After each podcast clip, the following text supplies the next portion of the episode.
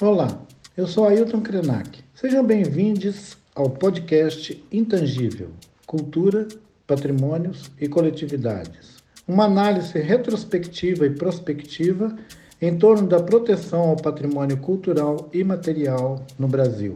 Nesta temporada, abordaremos o livro Patrimônio Material e Políticas Públicas no Brasil: Trajetórias e Desafios, organizado por Inês Virginia Soares Youssef Campos e Raul Lanari, e contará com a mediação de Vivian Barbu, mestre em arquitetura e urbanismo, escritora, e também de Guilherme Varela, advogado, gestor cultural e diretor do Instituto Cultura e Democracia. Este programa é uma iniciativa da Secretaria de Cultura e Economia Criativa do Estado de São Paulo, com gestão e produção da organização social Amigos da Arte. Acesse este e mais de 3 mil conteúdos gratuitos na plataforma culturaemcasa.com.br ou baixe o app.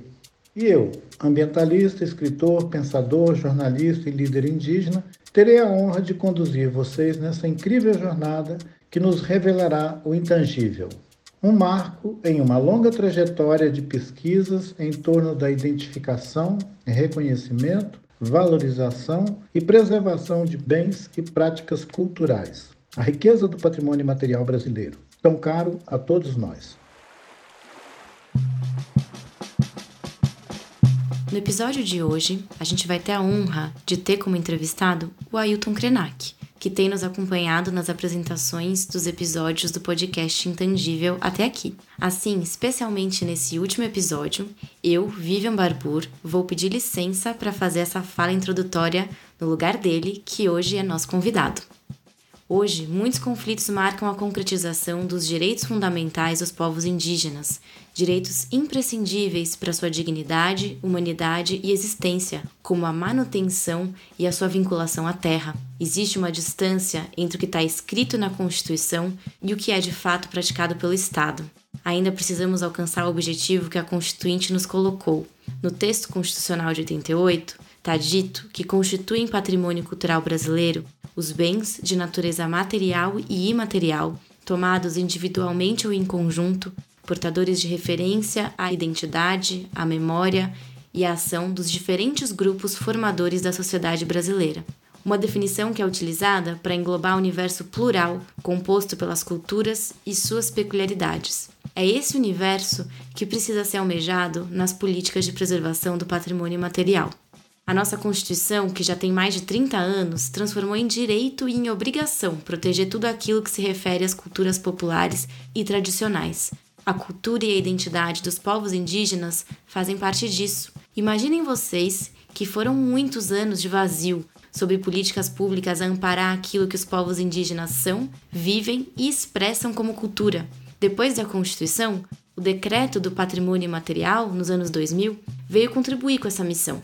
As tradições e os conhecimentos indígenas finalmente começavam a ser valorizados como expressões de valor para a cultura brasileira. Tem muitos bens e patrimônios imateriais que não constam em registros ou em tombamentos. Isso não impede que eles façam parte das nossas histórias e sejam presença pulsante e central da nossa existência. Por isso, discutir e desenhar o conceito de patrimônio pelos povos indígenas é um assunto delicado, que tange cada uma das subjetividades presentes entre os grupos.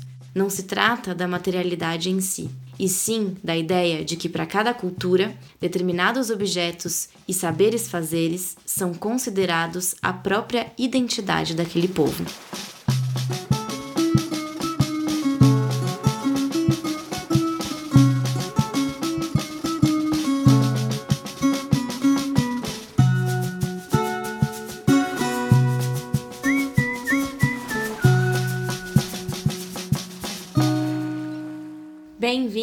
Bem-vindas todas e todos, eu sou a Vivian Barbur. Eu sou o Guilherme Varela. E no episódio de hoje a gente vai falar sobre Palanque, três décadas da Constituição Cidadã, e a gente vai ter convidadas que vão falar sobre o patrimônio cultural dos povos indígenas. Hoje contamos com a participação de Youssef Daiber Salomão de Campos, que é professor da Universidade Federal de Goiás, doutor em História pela Universidade Federal de Juiz de Fora e é membro do International Council of Monuments and Sites. E temos também a presença ilustre e muito honrosa para todos nós do apresentador desse podcast, Ailton Krenak. Youssef, Ailton, sejam muito bem-vindos ao podcast Intangível. Bom dia, Guilherme. Que bom que nós estamos finalmente nos vendo também, porque até agora a gente só tinha sonoras. Ótimo. Bom dia a todos. Bom dia, Youssef. Bom dia, Ailton. Bom dia, Vivian. Bom dia, Guilherme. É um prazer estar aqui com vocês de novo e é sempre muito honroso para mim é, dividir um espaço com esse gigante que é esse meu amigo, que eu tenho orgulho de chamar de amigo, o grande Ailton Krenak.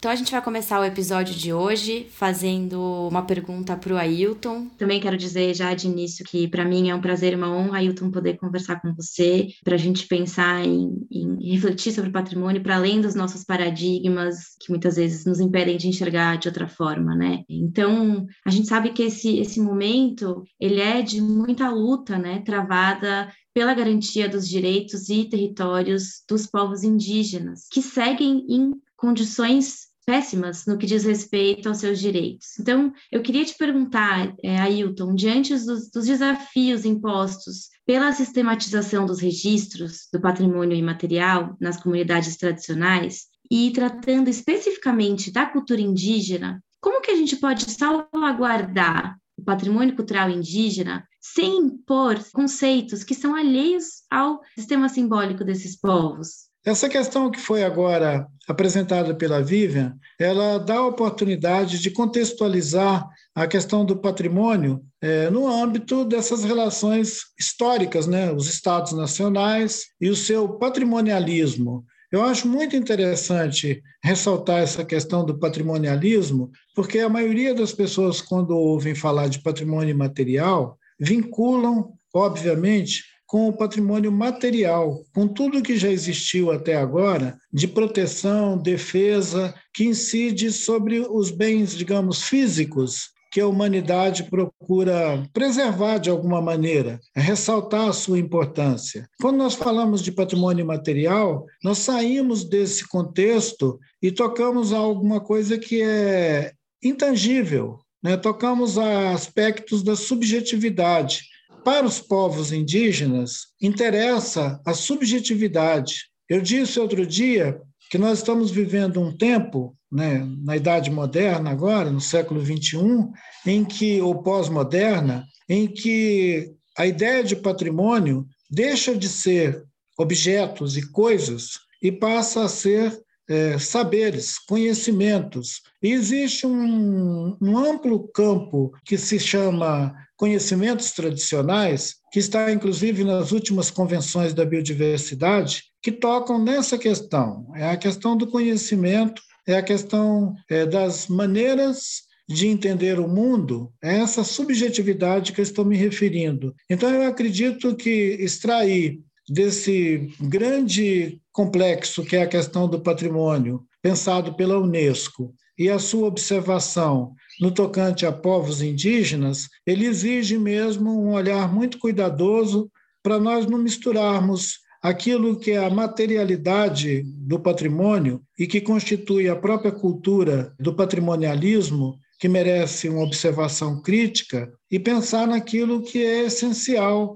quando nós é, cogitamos de patrimônio imaterial. Bom, Ailton, acho que, enfim, você trouxe aqui pontos super importantes, né? Que o patrimônio imaterial, quando ele vai falar do intangível, ele fala de subjetividade, e acho que subjetividade é potência, é transformação, né? A subjetividade é dinâmica. E, bom, quando a gente fala de patrimônio imaterial, é muito no sentido, muitas vezes, de uma correção, né? De um passado que focava muito na materialidade. Nesse sentido, acho que é um ganho muito grande, mas também, é claro, né? Tem ainda muitas questões a serem enfrentadas né? Então, fica uma questão: em que medida que pensar na criação de políticas públicas para o patrimônio cultural indígena não pode ser também uma forma de controle e de apropriação dessa subjetividade que é pulsante, né? E que muitas vezes, inclusive transgressora, né? Do que a gente tem aí de, de controles da nossa, da nossa sociedade, do nosso estado atual. E aí, pensando inclusive nesses desafios, quais são as possibilidades da gente criar políticas que sejam de fato efetivas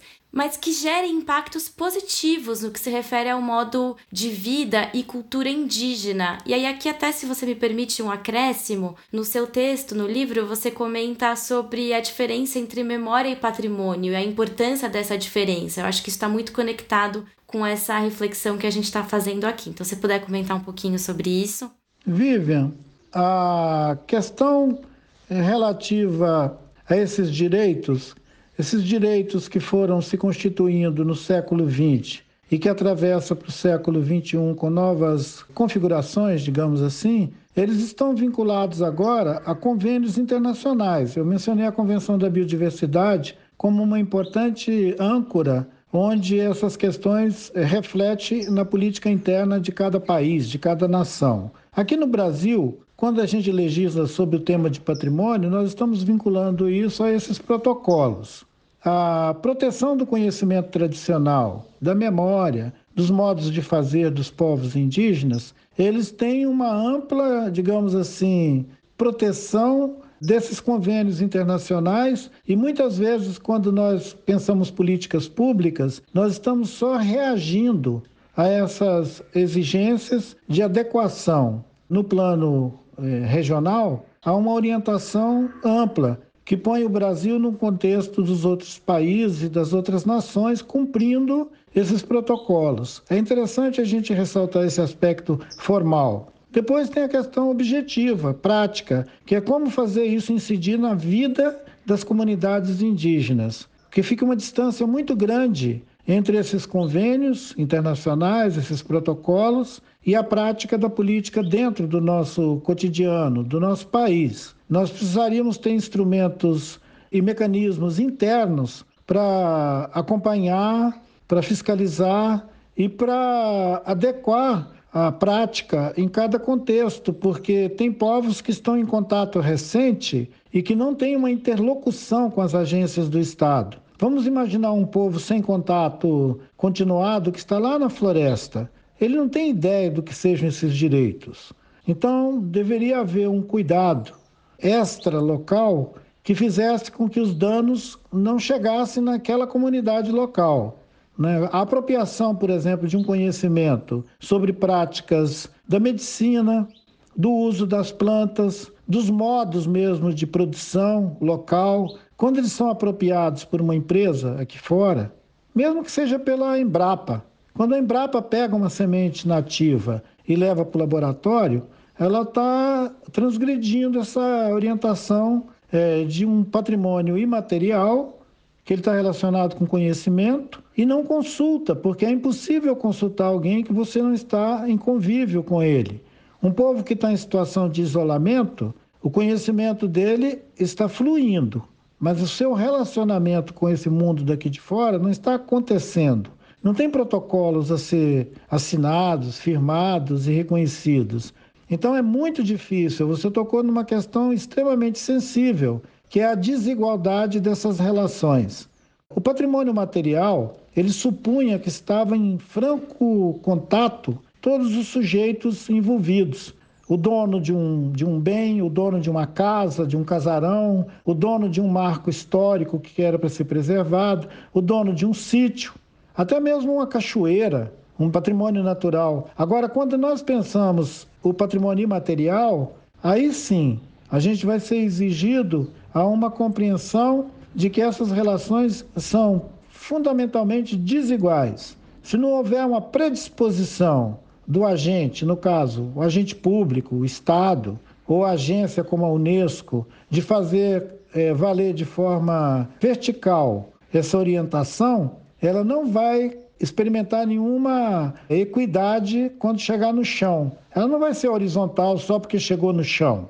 Ela vai continuar sendo vertical. É por isso que a questão do acesso ao conhecimento e as práticas da saúde, por exemplo, que os povos indígenas guardam, eles vêm sendo aviltados, porque não tem como impedir esse, esse roubo, digamos assim. Isso que chamam de pirataria. Se um povo não está em franco contato com a indústria de remédios, de cosméticos, como é que ele vai saber que tem um conhecimento dele sendo apropriado? Então, é, essa fiscalização ou essa, ou essa mediação ela tem que ser feita por agentes idôneos que tenham boa vontade. Porque senão o que vai acontecer é um abismo entre a proposta de regulamentar esse acesso e a sua prática.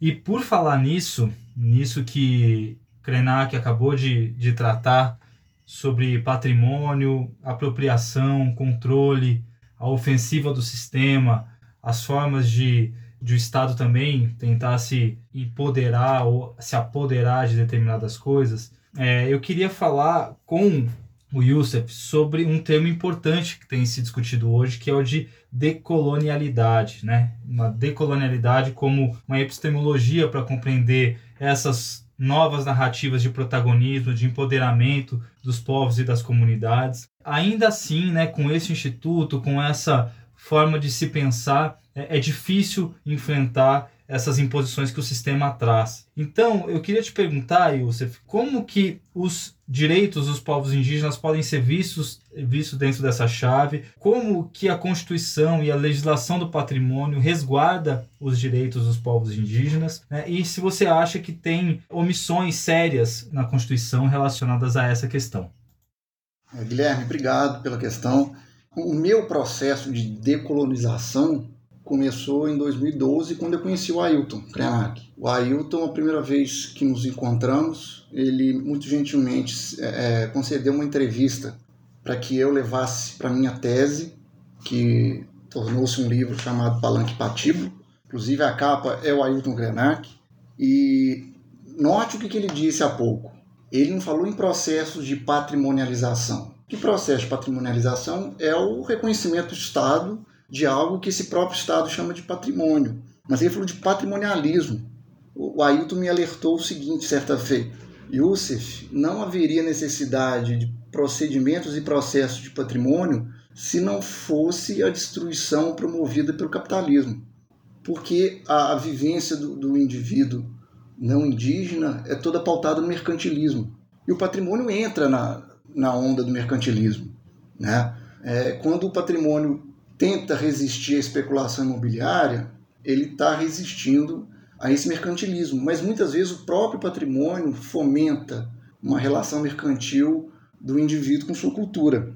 Tanto que ele fala em modos de produção. Né? A visão do, do Ailton sobre modos de produção é muito mais ampla do que essa visão que os historiadores trazem a partir do marxismo. Né? Ele trata, uh, e isso eu consegui levar para minha tese, não sei se da forma mais adequada, mas é preciso pensar em recurso. Né? A cultura indígena é um recurso para o indígena, foi isso que ele me ensinou, não é um recurso para o mercantilismo. Ou seja, patrimônio é algo vertical, de cima para baixo, imposto. Quantas vezes os, os povos originários foram chamados para definir ou não o que é patrimônio cultural? E aí, já partindo direto para a pergunta que você fez, perceba o que diz o parágrafo 1 do artigo 231 da Constituição, que é o que trata dos direitos indígenas, principalmente sobre terras indígenas. São terras tradicionalmente ocupadas pelos índios, a por eles habitadas em caráter permanente, as utilizadas para suas atividades produtivas, as imprescindíveis à preservação dos seus recursos ambientais necessários ao seu bem-estar e as necessárias à sua reprodução física e cultural, segundo seus usos, costumes e tradições. Ponto final. Contudo, durante a Assembleia Nacional Constituinte, o projeto não terminava em tradições, ponto final. Terminava assim, segundo seus usos, costumes, tradições e seu patrimônio cultural. É, de forma bem breve, a, a, o processo constituinte foi dividido em subcomissões temáticas e, e comissões temáticas, nas quais muitos debateu com audiências públicas, com participação da, da sociedade civil. O Ailton foi uma peça fundamental. Contudo, no momento de se negociar, de se escrever, de se arranjar os anteprojetos que dariam origem à Constituição, uma emenda parlamentar foi apresentada para que se tirasse o termo patrimônio cultural depois de usos, costumes e tradições, com a justificativa de que isso daria aos povos indígenas direito sobre a terra. Daí eu me pergunto como proteger a cultura dos povos originários se não há proteção sobre a sua vinculação à terra ou ao território.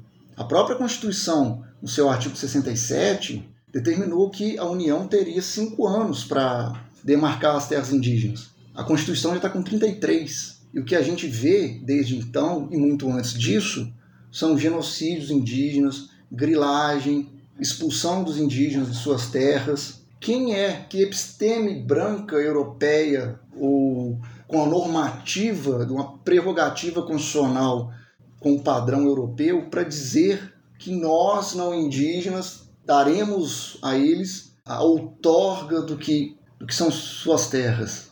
É? Essa violência contra o indígena para apropriação de suas terras e da riqueza que há em suas terras foi legitimada pela Constituição. Claro que a nossa Constituição Federal ela avança em muito, ela é de vanguarda. Contudo, no momento que os parlamentares tiveram a oportunidade de provar que essa Constituinte e essa Constituição lá de 87 e 88 pudesse ser realmente cidadã, atendeu aquele grupo que sempre foi o grupo maioritário nas negociações do Poder Legislativo, que são os ruralistas, os latifundiários. Ou seja, a reforma agrária não foi enfrentada de verdade na nossa Constituinte. Tanto é que os quilombolas e os indígenas, para ficar em dois exemplos de grupos de minorias e minorias, não em quantidade, mas de, de acesso ao poder político, né? em relação desses grupos com, com a propriedade, com a posse, né? porque não há como sobreviver sem terra. E o que a gente vê hoje em dia é um aprofundamento desses crimes cometidos contra os grupos indígenas. Né? Nada adianta falar em patrimônio cultural se não há sobrevivência. Né? Ah, se a gente pegar um, um exemplo do, do, norte do nosso país, o, os indígenas Waiapi, que têm a sua pintura corporal,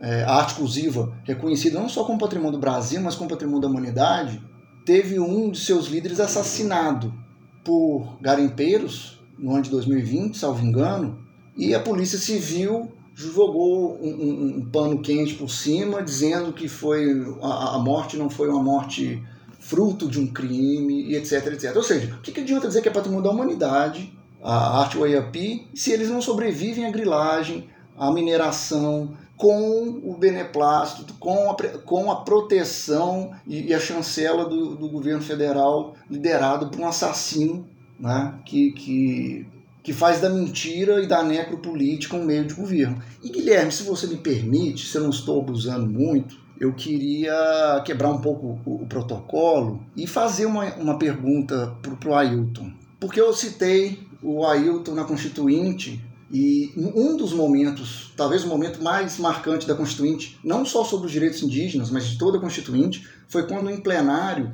o Ailton defendeu uma emenda dos direitos indígenas, quando ele pinta seu rosto de genipapo, né, numa declaração de luto e de guerra, né, de luto e de luta, porque o Ailton, representando os indígenas, né, viu que tudo aquilo que havia sido negociado nas subcomissões e comissões foi modificado às portas fechadas pelos pelos constituintes. Então, é, Ailton, a gente vivendo um momento de, de, ataque tão ofensivo à democracia, de um aumento de, de, cada vez mais incisivo o ataque aos grupos indígenas, aos povos originários, aos povos da floresta. Queria saber não só como você se sentiu naquele momento, mas como é que você se sente hoje, vendo tudo isso e sabendo que aquelas palavras suas semeadas lá em 87, 88 reverberam até hoje. Obrigado, Youssef, de trazer para o plano terreno essa conversa que tem um caráter de subjetividade que às vezes parece tão é, especializado que uma pessoa que está ouvindo a conversa pode perder a meada, né, o fio da meada. Você trouxe para a Terra no momento em que você disse que lá no debate da Constituinte foi extraído do texto que ficou na nossa Constituição é, a referência a patrimônio cultural.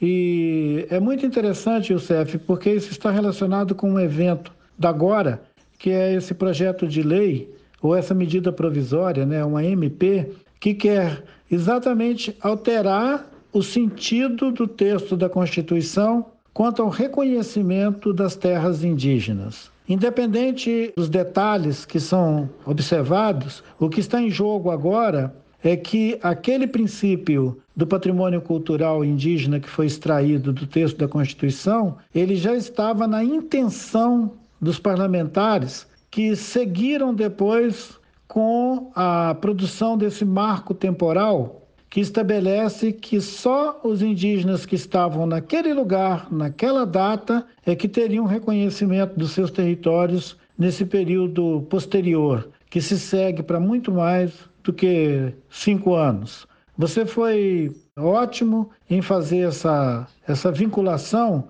daquele corte no texto da Constituição e da tentativa de anular os direitos indígenas presentes no momento agora. É isso que se passa. Entre aquele momento da Constituinte e agora, prevalece a intenção oculta dos legisladores em deixar uma bomba, essa coisa que eles chamam de jabuticaba agora, né? Eles deixaram uma jabuticaba ali para ela dar um problema no futuro. Quer dizer, as questões que nós estamos enfrentando hoje relacionadas ao direito do território, do saber, dos modos de existir nesses territórios, sugerem que são direitos temporários, que os indígenas uma hora vão sair dali e a posse desse território vai ser possibilitada a um terceiro. Né? Ele vai deixar, inclusive, de ser um bem da União, porque todas as terras habitadas pelos povos indígenas é patrimônio da União. Então, essa mão de gato que tirou o patrimônio cultural sabia o que estava fazendo estava plantando um veneno para que a gente tivesse esse problema social hoje. Ele afeta profundamente o princípio da equidade, o princípio da justiça mesmo. Quer dizer, a nossa Constituição cidadã, ela foi drogada no berço. Ailton, você tocou pontos super sensíveis para a gente debater, né? Política de patrimônio, que é essa questão da imaterialidade, né? Que traz o intangível logo a subjetividade, né? Acho que a subjetividade é esse lugar da transformação, é o lugar do dinâmico, é o lugar do pulsante, né? E o patrimônio imaterial, ele vem até no sentido de uma correção desse patrimônio material, né? Esse patrimonialismo que você comentou, que era muito focado na materialidade, e por isso acho que a política do patrimônio imaterial tem que ser muito celebrada. Mas é claro que ela também traz ainda muitos desafios, eu acho que tem muitas questões ainda para serem repensadas, né? E aí no campo do patrimônio cultural indígena até que ponto a criação de políticas públicas para a preservação desse patrimônio também não pode ser uma forma de controle, de domesticação e de apropriação dessa subjetividade que é pulsante, que é muitas vezes resistência, transgressão aos padrões que nós temos, né, do nosso do nosso estado. E aí acho que fica uma outra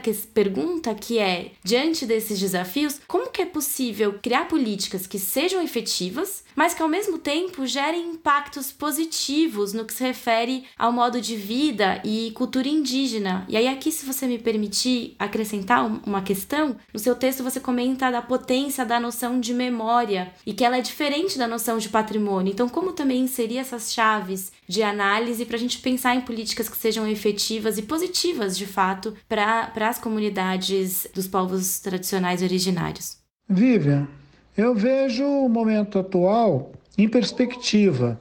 Se nós observamos que na Constituição de 88 já havia uma sabotagem é, do avanço dos direitos sociais, apesar dela ser chamada de Constituição Cidadã, nós podemos prever que o tempo ia revelar o resultado dessa má intenção. O que dói é saber que isso que nós estamos vivendo agora foi plantado foi plantado há 30 anos atrás por pessoas que nós sempre é, consideramos exemplares cidadãos, tanto que eles tinham mandatos, mandatos constituintes. E eu achava que eu estava incidindo sobre um momento da história do nosso país que ia me dar o sentido de realização e que eu pudesse dizer aos meus netos: meninos, eu vi aquele momento histórico da nossa formação como sociedade. Agora eu tenho que dizer para os meus netos: meninos, que vergonha eu ter passado entre cidadãos tão avacalhados quanto aqueles que fizeram a Constituição de 88. Muito bem. Ailton Krenak, Youssef Campos, a gente chegou agora na nossa pergunta pílula. Uma pergunta surpresa que a gente faz a cada episódio aqui do podcast Intangível, que é a seguinte: como vocês podem sintetizar, resumir o que vocês entendem por patrimônio imaterial em uma palavra? o que significa ou o que desafio traz, o que simboliza. Como vocês poderiam trazer em uma palavra o sentido de patrimônio imaterial para vocês?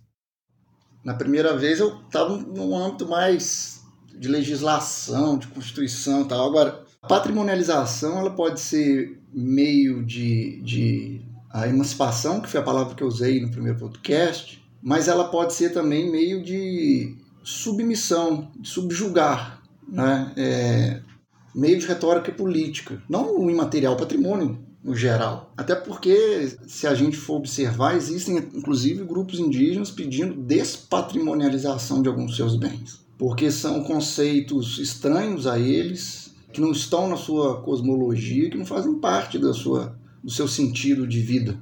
Então, inclusive patrimônio é um conceito não indígena, né? Pensar patrimônio do ponto de vista indígena é algo que eu não consigo fazer porque eu não sou indígena.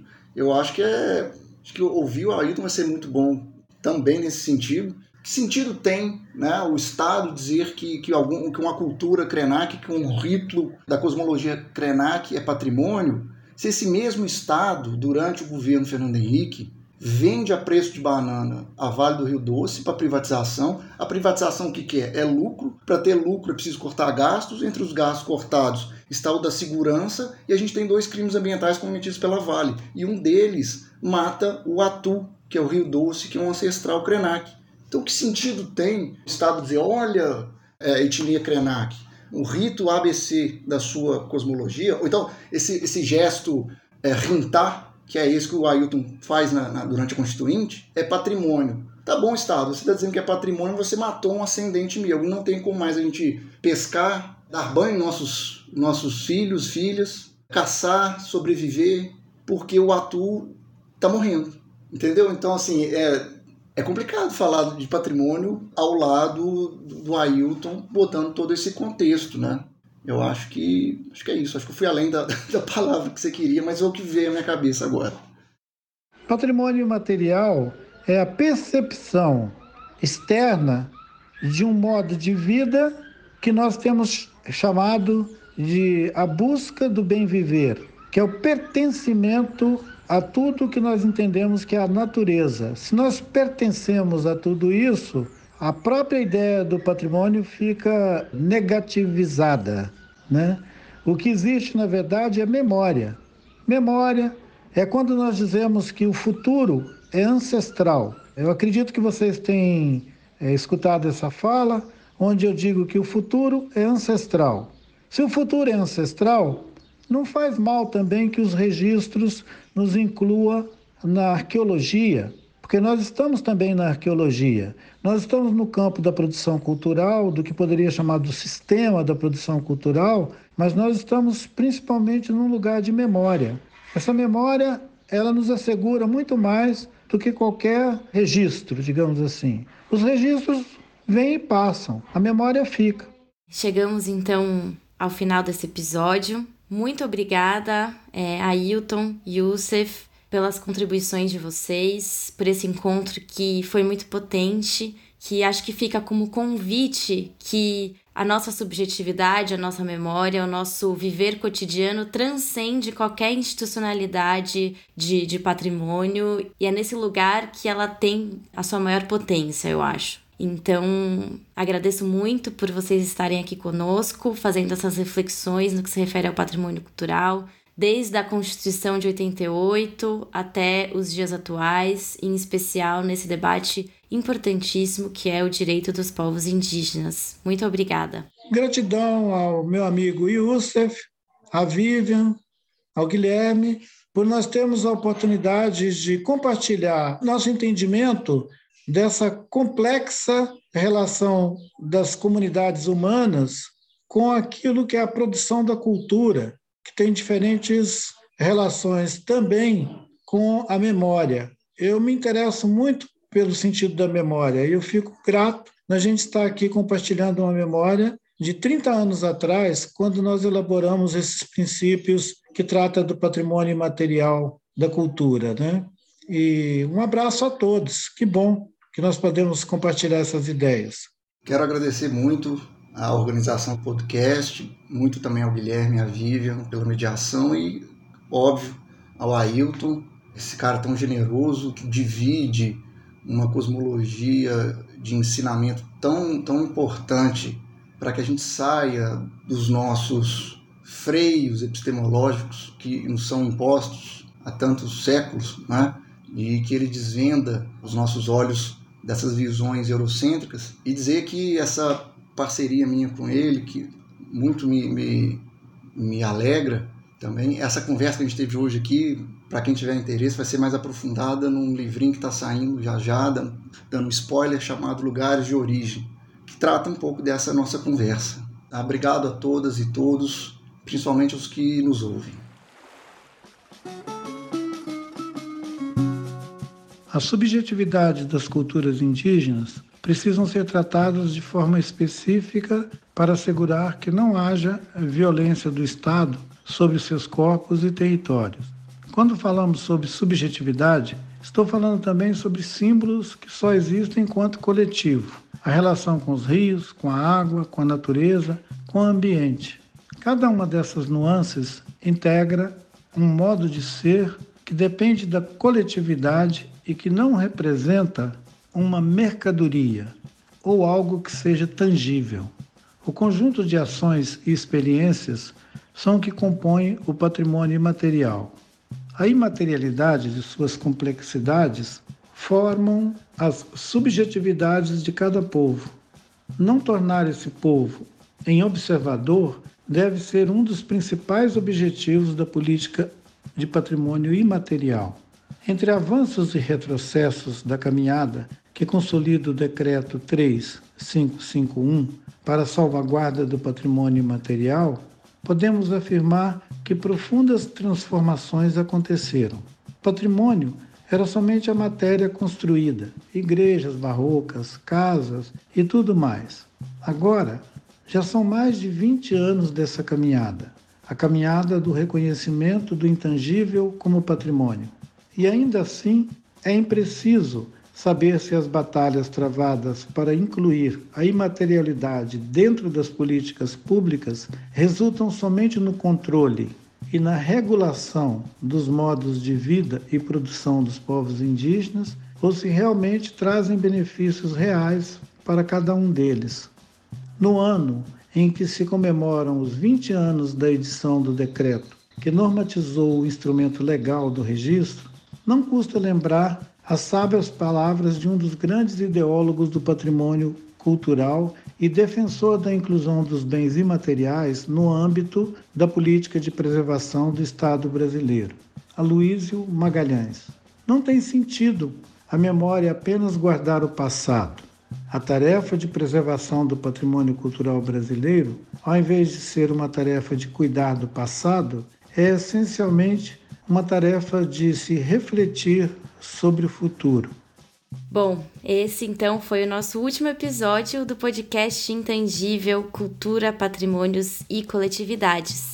Essa série que nos permitiu um mergulho profundo no livro Patrimônio Imaterial e Políticas Públicas no Brasil, Trajetórias e Desafios, publicado pela editora Letramento a gente agradece a todas e todos os convidados que passaram por aqui, que compartilharam seus conhecimentos, suas inquietações, experiências, reflexões e, claro, a todos aqueles que nos ouviram e nos acompanharam nessa incrível jornada e travessia. Obrigada e até breve. Que a consciência sobre a importância e a valorização dos bens culturais e materiais esteja viva em cada um e em cada uma de nós Obrigado e até a próxima.